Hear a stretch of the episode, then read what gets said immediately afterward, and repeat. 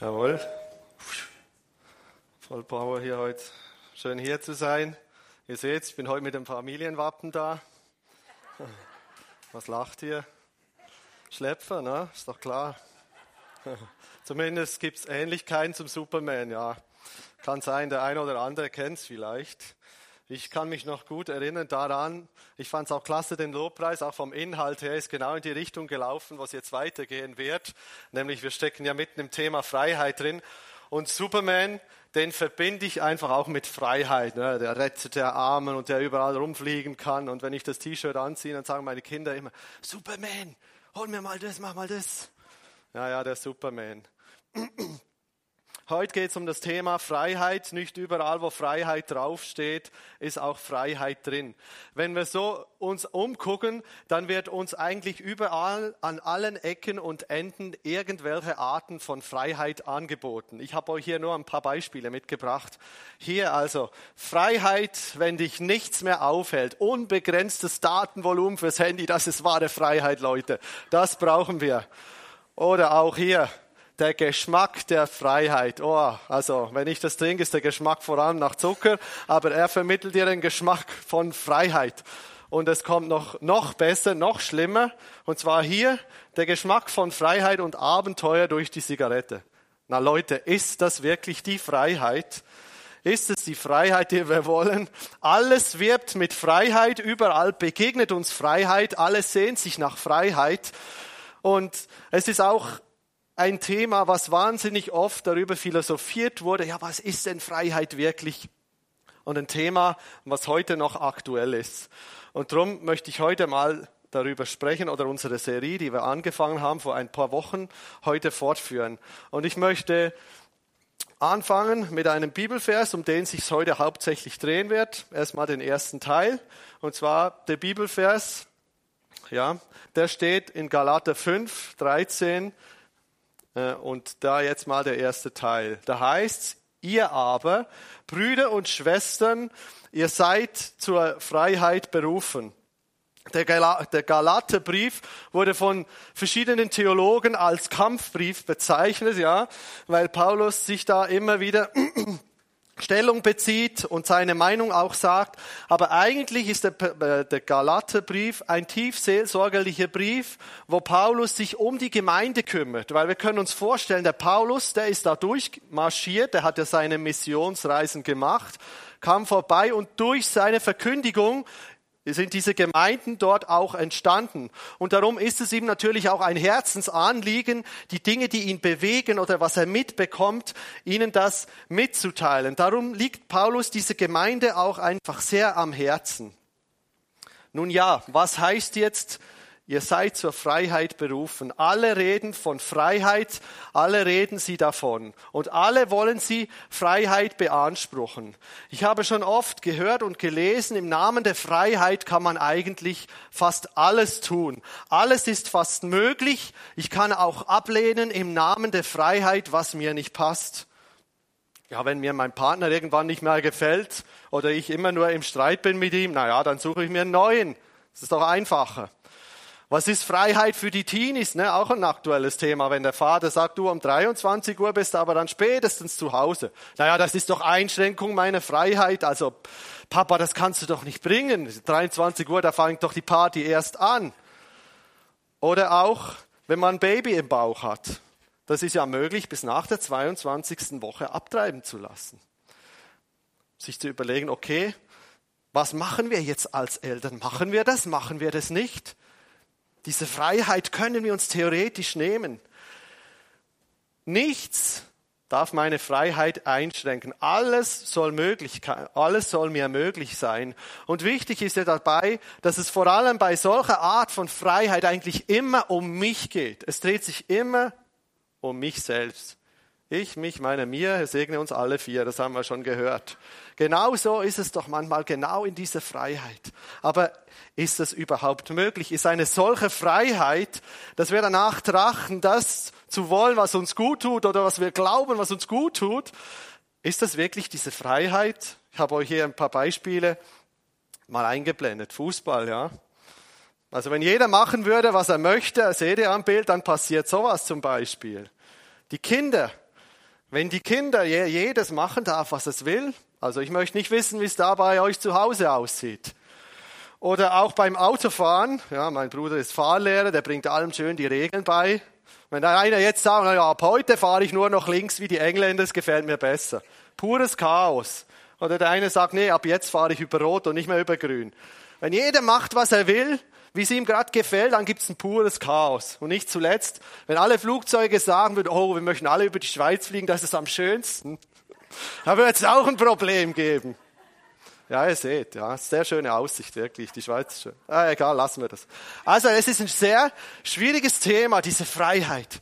Das kann ja wohl nicht sein, dass das mit Freiheit gemeint ist. Das heißt, ihr aber Brüder und Schwestern. Es ist klar, da ist jemand angesprochen, der zur gleichen Familie gehört. Die haben den gleichen Papa. Ja, er schreibt ja die Glaubensgeschwister an. Darum kann er sie auch Brüder und Schwestern nennen. Und die Freiheit, das Thema ist auch in der Bibel ein ganz wichtiges Thema. Und zwar das griechische Wort, was hier steht für Freiheit, das bedeutet so äh, übersetzt, salopp gesagt, loslösen. Loslösen von etwas, was gebunden worden ist. Und wir kennen vielleicht ja die Geschichte aus dem Alten Testament. Das Volk Israel, was geknechtet war in Ägypten, das war alles andere als frei. Sie mussten als Sklaven arbeiten, als Diener, sie wurden unterworfen, sie mussten sich den Ägyptern zur Verfügung stellen.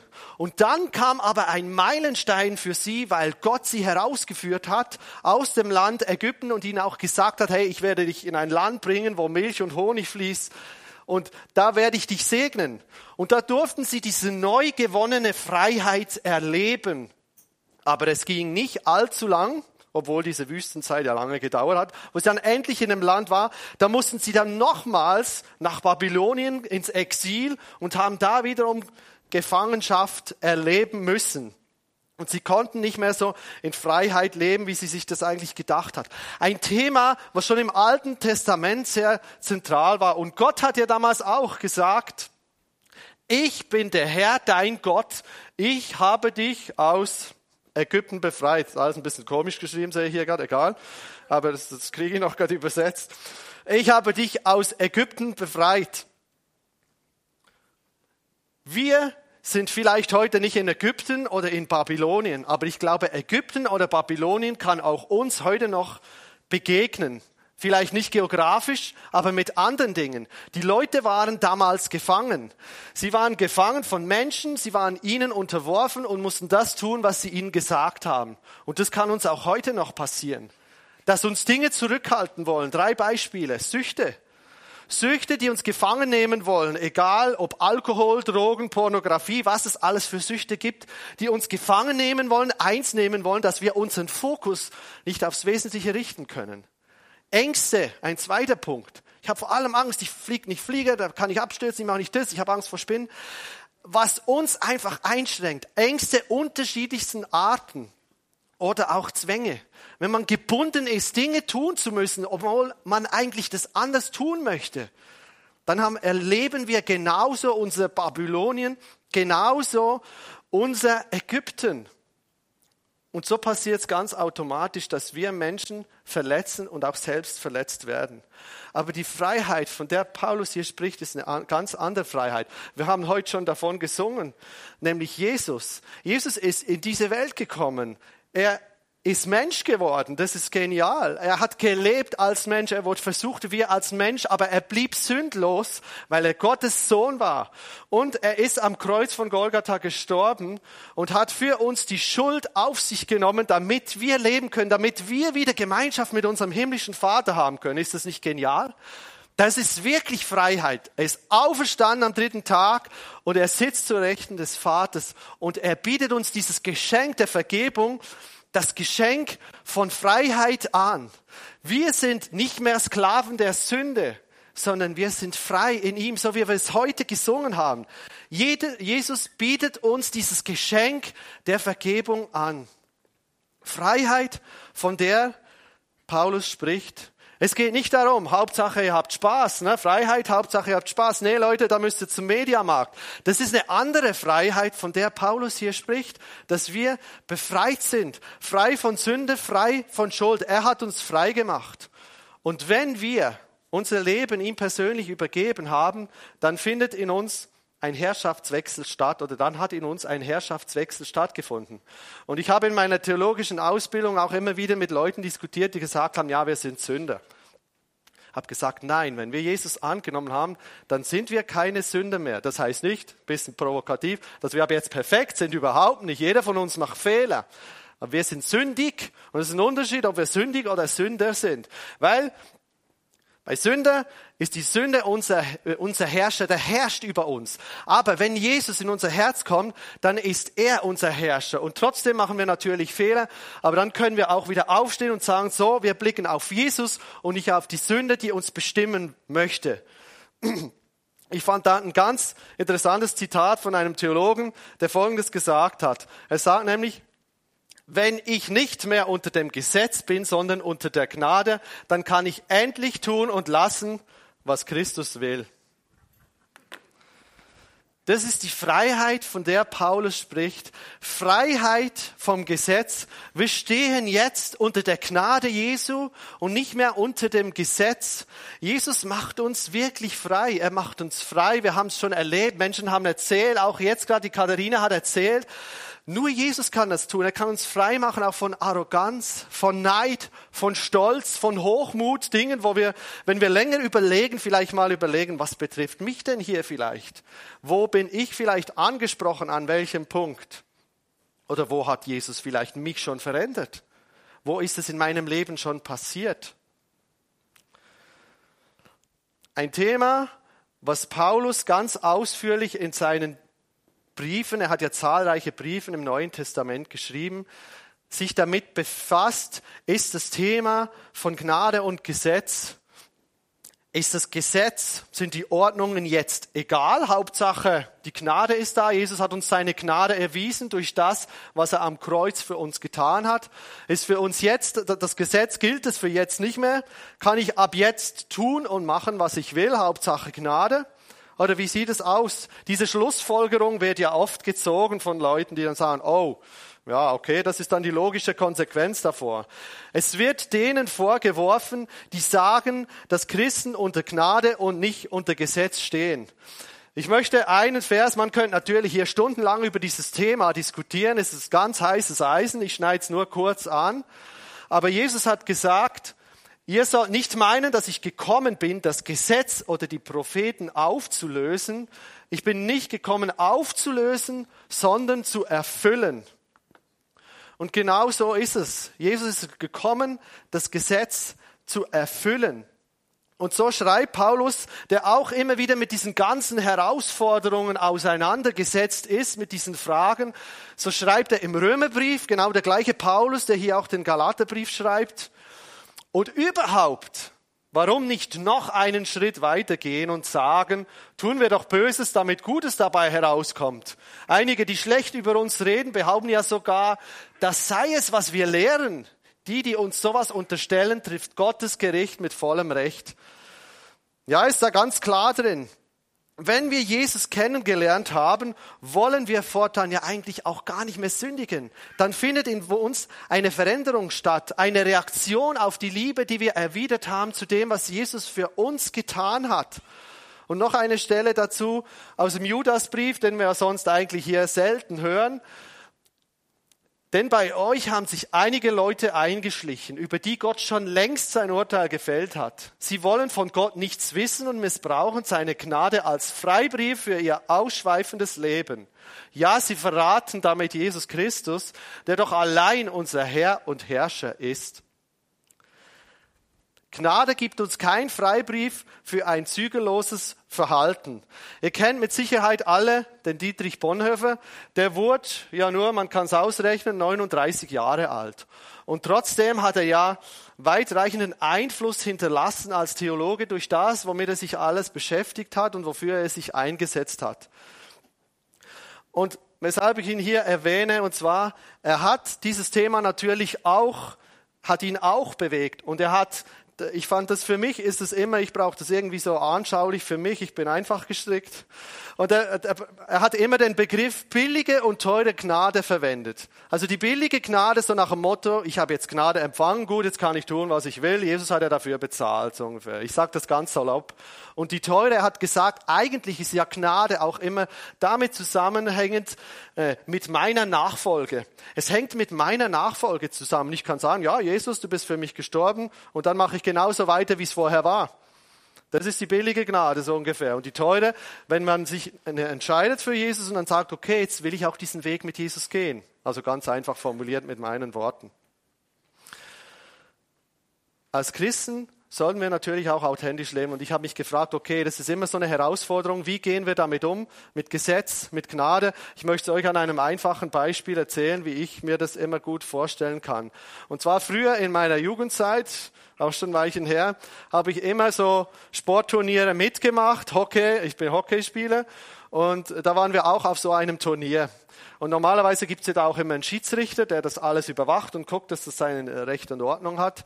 Aber die Schiedsrichter, die waren anscheinend alle nicht eingeweiht und das ist richtig ausgeartet, ja, weil manche, die konnten es da nicht und haben die Regeln völlig missbraucht. Und äh, es fast in Schlägereien teilweise ausgeartet. Ich habe gedacht, nee, so kann ich nicht spielen, da kann ich meinen können und so, das kommt ja gar nicht, ja, das äh, werde ich höchstens verletzt. Und es gab einen Schiedsrichter, über den haben sich alle so ein bisschen lustig gemacht. Der war wirklich im Schiedsrichterkostüm, war er angezogen, um gelb und eine schwarze Hose. Und alle haben den so ein bisschen belächelt, auch weil er ja ein bisschen witzig aussah. Aber wo der kam, der kannte die Regeln und der hat gepfiffen und der wusste genau, okay, jetzt läuft so und wenn der gepfiffen hat, dann hat es gezählt. Und was will ich damit sagen? Da konntest du spielen, da musstest du gar nicht groß gucken, okay, wie sind jetzt die Regeln, weil das, das lief dann nebenbei. Aber beim anderen, da musstest du immer, nee, das darf man nicht und hier ist es doch so. Und Jesus hat uns frei gemacht, ja. Und wir sind eigentlich unter seiner Gnade. Da muss man sich nicht dauernd auf dieses Gesetz konzentrieren, weil Jesus uns eigentlich frei gemacht hat. Und das heißt, ein Mensch kann immer nur menschliches Leben hervorbringen. Wer aber durch Gottes Geist geboren wird, bekommt neues Leben. Und genau dazu sind wir fähig, wenn Jesus mit seinem Geist in unseren Geist reinkommt. Jetzt nochmal zurück zu unserem Vers. Wir haben gesehen, okay, was ist Freiheit? In Jesus haben wir Freiheit. Dann auch die Herausforderung, was ist Gnade, was ist Gesetz, wie gehen wir damit um? Und jetzt, wenn wir weiter gucken in unserem Vers, den wir angefangen haben, ganz am Anfang, Ihr aber, Brüder und Schwestern, seid zur Freiheit berufen, soweit waren wir schon. Allein seht zu, dass ihr durch die Freiheit nicht dem Fleisch Raum gebt, sondern durch die Liebe diene einer dem anderen. Das heißt jetzt nicht. Das heißt, dass das, diese Freiheit, diese neu gewonnene Freiheit bringt Verantwortung mit sich, bringt Konsequenzen mit sich. Dass wir nicht wieder in unsere alten Denkmuster fallen. Erleben wir diese Freiheit? Erleben wir die in unserem persönlichen Leben, so wie es jetzt die Katharina zum Beispiel erzählt hat? Haben wir das schon erlebt, diese Freiheit in unserem Leben? Fragt euch mal für euch selbst, habt ihr das schon erlebt? Ich habe vor drei Wochen, ungefähr drei, vier Wochen, habe ich stille Zeit machen wollen. Und da habe ich gemerkt, wie Gott ganz klar zu mir spricht. Jetzt schlag mal das Buch Haggai auf. Das ist ja so ein kleiner Prophet, findet man kaum, irgendwo zwischen allen anderen Seiten. Und er hat nur zwei Kapitel überhaupt. Und nachdem ich ihn dann endlich gefunden hatte, habe ich ihn auch aufgeschlagen und habe mal drin gelesen. Und das hat mich total berührt, was da stand. Weil es geht genau um die Zeit, nachdem ja das Volk von Babylon, hatten wir es auch schon am Anfang, wieder zurückkam nach Juda. Und dort haben sie angefangen, sich in ihrer ganzen Selbstbestimmung ihre Häuser wieder aufzubauen, die Felder zu bestellen. Und sie haben sich da wirklich jeder um sich selbst gekümmert. Und haben gedacht, so, jetzt bauen wir das Ding wieder auf, alles wird super. Und das war, sie haben gemerkt, irgendwie zerrinnt ihnen alles zwischen den Fingern. Obwohl sie viel Land hatten, obwohl sie viel ausgestreut hatten, haben sie kaum Saat und ernten können von dem Ganzen. Und auch sonst ist einfach nichts passiert. Und dann ist etwas passiert. Das Entscheidende ist nämlich daran, passiert, als sie erinnert werden und ihnen gesagt wurde, hey, guckt mal, ihr baut euch jeder sein Ding hier, sein Häuschen. Mein Haus, mein Schiff, mein Hund und so weiter. Und in der Mitte liegt der Tempel völlig zerstört. Ja, ihr merkt es gar nicht. Und der Tempel war im Alten Testament ja auch ein Bild wo Gott wohnt, wo Gott Raum nimmt, wo Gott Wohnung nimmt. Das war ein Bild dafür. Und jetzt, jetzt kümmert sich jeder nur noch um sein Zeug und jeder macht egoistisch sein Ding, was er tun möchte. Und das muss den Leuten gesagt werden. Und erst ab dann haben sie gecheckt, oh wow, wir müssen unseren Fokus ändern. Nicht jeder nur für sich, um sich kämpfen, sondern wirklich anfangen, diesen Tempel wieder aufzubauen. Und dann ist es gedreht, hat sich's gedreht, hat Gott den Segenshahn wieder aufgemacht und die Menschen wurden gesegnet. Da ist die Veränderung gekommen. Gott segnet ihr Handeln. Geht es uns manchmal nicht auch so, dass wir vielleicht so stark mit uns selber beschäftigt sind, mit das, was in unserem Leben gerade passiert, dass wir Gott total aus unseren Augen verlieren, vielleicht noch schnell ein Gebet, wenn ich gerade in Not bin oder so. Ja, Jesus, jetzt brauche ich wirklich deine Hilfe vor dieser Prüfung. Nachher muss ich selber wieder klarkommen. Geht es uns nicht vielleicht manchmal auch so, dass wir herausgefordert sind, wirklich den richtigen Fokus in unserem Leben zu haben. Lasst uns Haus Gottes bauen, Reich Gottes bauen. Und hier heißt es auch, das Haus steht in dem Fall schon, aber wir können Reich Gottes bauen. Reich Gottes bauen, indem wir einander in Liebe dienen.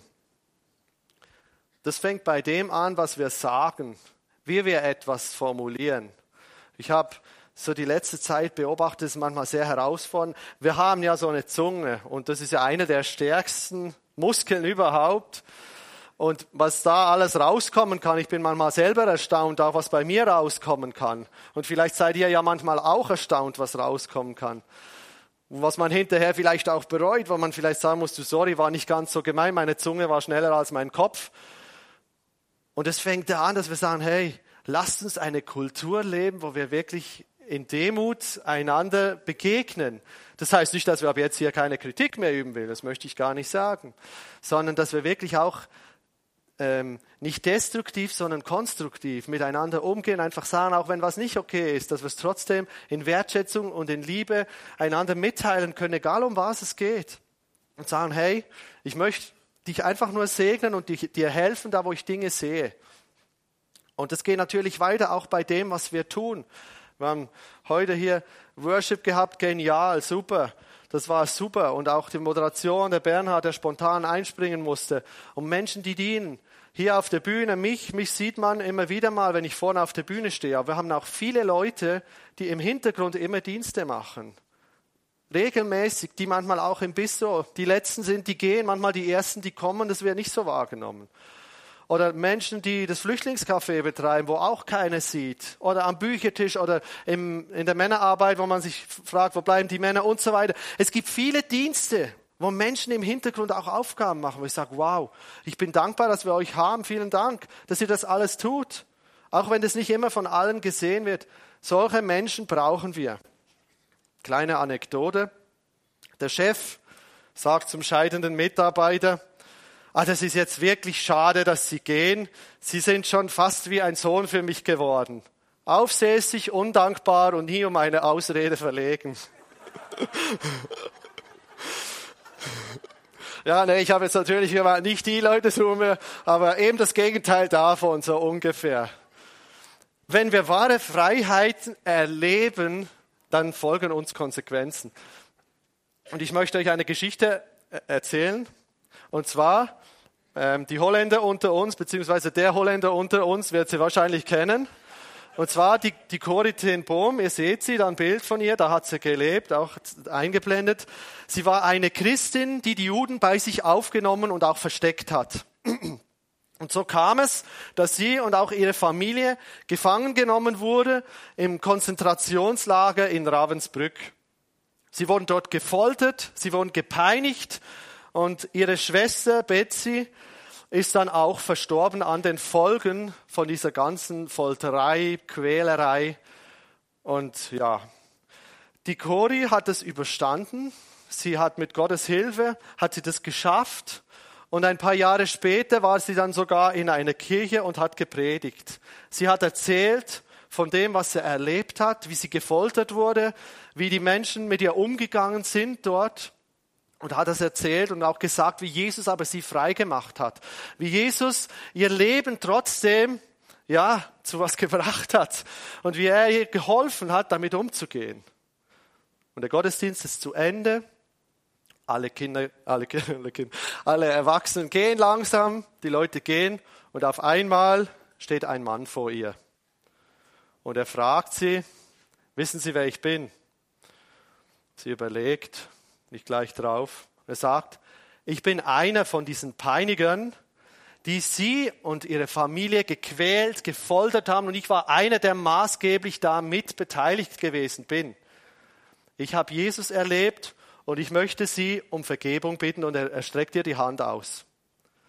Und jetzt kann man sich fragen, wie wäre es uns gegangen in dieser Situation, wenn wir so jemandem begegnen würden? Und ich glaube, auch ihr ist es so durch den Kopf geschossen. Und plötzlich bekommt sie den Bibelvers in den Kopf wie ein Blitz. Und zwar aus Markus 11, Vers 25, wo es heißt, und wenn ihr beten wollt und etwas gegen jemanden habt, dann vergebt ihm, damit euer Vater im Himmel euch eure Verfehlungen auch vergibt. Also der Mann steht da mit der Hand und steckt sie ihr hin. Und was macht sie? Man kann es gut nachlesen, auch in dem Buch, was sie geschrieben hat. Und sie steckt ihm, sie versucht ihm krampfhaft die Hand so ein bisschen hinzustecken und dann möchte ich einfach vorlesen, was, was steht dort. Ein heißer Strom entsprang in meiner Schulter. Er lief meinen Arm entlang und sprang über in unsere beiden Hände. Mein ganzes Sein wurde von dieser heilenden Wärme durchflutet. Ich hatte plötzlich Tränen in den Augen und konnte sagen, ich vergebe dir, ich vergebe dir von ganzem Herzen. Eine krasse Geschichte, wirklich. Und ich glaube, das ist die Freiheit, von der Paulus spricht, dass wir wirklich frei sind in Jesus. Komm nicht darauf an, oh, unser neues Haus, unser neues Auto, unser, das macht mich wirklich frei, sondern das, was Jesus uns gibt, das ist das, was uns frei macht. Wir brauchen nicht von unseren Umständen uns abhängig zu machen, weil wenn wir immer erst sagen, ja, ich bin erst glücklich, wenn ich eine Frau, wenn ich Kind, wenn ich Haus und so weiter habe, dann werden wir nie glücklich sein. Es wird immer wieder was kommen, was uns dieses Glück zerstört. Oder wir sagen, jetzt brauche ich wieder was Neues. Das wird es nicht sein. Zum Abschluss ein Vers, bevor ich es nochmal zusammenfassen, den ich gleichzeitig herausfordern, aber auch wirklich zentral finde bei all dem, was wir tun. Setzt euch zuerst für Gottes Reich. Es trachtet zuerst nach Reich Gottes. Das ist der Vers und dafür, dass sein Wille geschieht, dann wird er euch mit allem anderen versorgen. Und man denkt, ja, trachtet zuerst nach dem Reich Gottes. Ja, müssen wir jetzt alle Pastor werden hier. Der eine hat mal gesagt, wo ich gehört habe, eigentlich sind ja nur ein paar von uns Pastoren. Aber eigentlich sind wir alles, er hat das mal in der Predigt gesagt, undercover, undercover Pastoren. Ja, wir gehen in unseren Betrieb, wir gehen in unsere Arbeit und wir können da genauso Licht sein, genauso Segen sein, wie es einer ist, der hier steht. Da können wir genauso unser, unser Licht leuchten lassen. Und das wünsche ich uns, dass das wirklich passiert. Lasst uns dahin kommen. Nochmal kurz zusammengefasst. Also wir haben gesehen, die wahre Freiheit, das ist nicht der Eistee, das ist nicht die Zigaretten oder was auch immer, sondern das ist wirklich die Freiheit in Jesus, die Jesus uns anbietet. Die Freiheit, Vergebung zu empfangen, frei zu sein in ihm. Dann ist es natürlich immer auch eine Herausforderung, wie gehen wir damit um? Gesetz, Gesetz, Gnade. Wir stehen unter seiner Gnade. Und er ist es, der uns frei gemacht hat. Er hat uns erlöst und wir sind seine Kinder. Aber es bringt für uns auch eine Verantwortung mit uns, nämlich einander zu dienen und sein Reich zu bauen, sein Herz zu suchen. Und das wünsche ich mir für uns alle, für jeden von uns. Ich möchte abschließen nochmal mit dem Zitat, was ich vorhin schon mal gelesen habe, weil ich denke, dass wir das für uns mitnehmen können. Vom Theologen Hans-Joachim Eckstein, der gesagt hat, wenn ich nicht mehr unter dem Gesetz bin, sondern unter der Gnade, dann kann ich endlich tun und lassen, was Christus will. Lasst uns beten. Vater, ich danke dir. Ich danke dir, dass wir wirklich unter deiner Gnade stehen. Ich danke dir, dass du uns frei gemacht hast. Ich danke dir, Jesus, und wir wollen dich einfach preisen, Jesus. Es ist so genial, was du für uns getan hast. Du hast so eine Liebe für uns, Jesus. Und ich, ja, ich preise dich einfach dafür. Danke, dass du der bist, der uns wirklich die wahre Freiheit geben kann, Jesus. Und wir wollen wirklich in diese Freiheit reinkommen. Und vielleicht sind wir heute hier und denken, ja, ich wünsche mir diese Freiheit. Ich wünsche mir das genauso für mein Leben. Aber ich bin noch nicht da. Dann wollen wir uns heute aufmachen, Jesus Vielleicht ist jemand da, der sagt, oh, ich möchte es wirklich erleben, diese Freiheit. Ich möchte da neu reinkommen oder neu auch einfach eine Entscheidung treffen und sagen, ich stelle mich zur Verfügung. Ich möchte wirklich frei sein. Ich möchte danach trachten, wirklich, dass dein Reich gebaut wird, Jesus. Da, wo ich bin. Egal ob hier vorne auf der Bühne oder im Verkauf oder wo ich gerade bin, Jesus. Dass wirklich dein Reich gebaut wird, da, wo ich bin. Jesus, ich danke dir dafür. Ich danke dir für jeden Einzelnen, der heute hier ist. Und Jesus, ich bete, dass du uns wirklich frei machst. Weil nur du kannst uns frei machen durch deinen Geist, Jesus. Wie die Geschichte von Cori, die wir gerade gehört haben. Du hast da massivst eingegriffen, Jesus. Und aus, aus uns Menschen heraus ist sowas nicht möglich. Das ist nicht möglich. Nur durch deine Gnade, durch deine Vergebung passiert es, Jesus. Und das setzen wir frei, Jesus. Ich bete, dass du einfach kommst, Jesus. Lass uns vielleicht mal aufstehen, kurz noch zum Abschluss, wo nachher auch gemeinsam einfach ein Abschlusslied singen und Gott wirklich Ehre erweisen. Vielleicht bist du heute hier und sagst, ja, ich sehe mich wirklich danach, frei zu sein. Ich sehe mich wirklich in diese, danach in diese Freiheit zu kommen, wie sie Cori erlebt hat, wie sie Katharina beschrieben hat, dass wir wirklich frei sind, dass wir nicht gebunden sind oder abhängig von Dingen, von Umständen, von Menschen oder von materialistischen Dingen, Jesus, sondern dass wir in dir unsere Freiheit haben. Und das bete ich. Lass es uns beten. Vater, ich danke dir, dass du es bist, der uns wirklich die wahre Freiheit geben kann dass du, nur du es bist, Jesus, der uns füllen kann mit diesem Heiligen Geist, den wir brauchen, Jesus. Dass du der bist, der das wahre Leben ist, Jesus. Nichts anderes, sondern du bist das Leben, Jesus. Und wir proklamieren Freiheit in deinem Namen, Jesus, über jedem Leben von uns. Dass du kommst mit deiner Freiheit, Jesus. Da, wo Dinge gebunden sind, Jesus, dass du Ketten zersprengst. Da, wo Nöte da sind, Jesus, dass dein Durchbruch kommt, Jesus. Konkret, wenn Menschen Nöte haben, Jesus, dass du eintrittst, Jesus, und sie neu freisetzt in der Freiheit, die noch nie da gewesen ist, Jesus. Das beten wir und wir danken dir, Jesus, dass du unser Erlöser bist, der uns so sehr liebt und das Beste für uns will, Jesus. Ich danke dir, dass nicht ich der Superman bin, sondern du bist unser Superman, Jesus. Du bist der, der weiß, was uns bewegt, was wir brauchen, was wir benötigen, Jesus. Nicht um Willen, sondern um deinetwillen, Jesus. Gebraucht uns, Jesus. Wir preisen deinen Namen, wir heben dich, Jesus. Du bist der König der Könige und deinen Namen preisen wir, Jesus.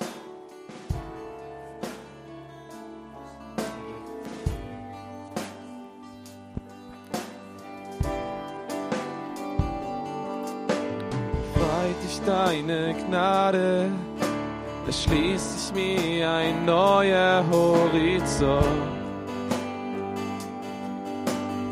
Du von mir denkst, war mir nicht klar. Lass mich durch deine Augen sehen. Erkennen, welch ein Mensch du in mir siehst. Und mach mir klar, was du sagst.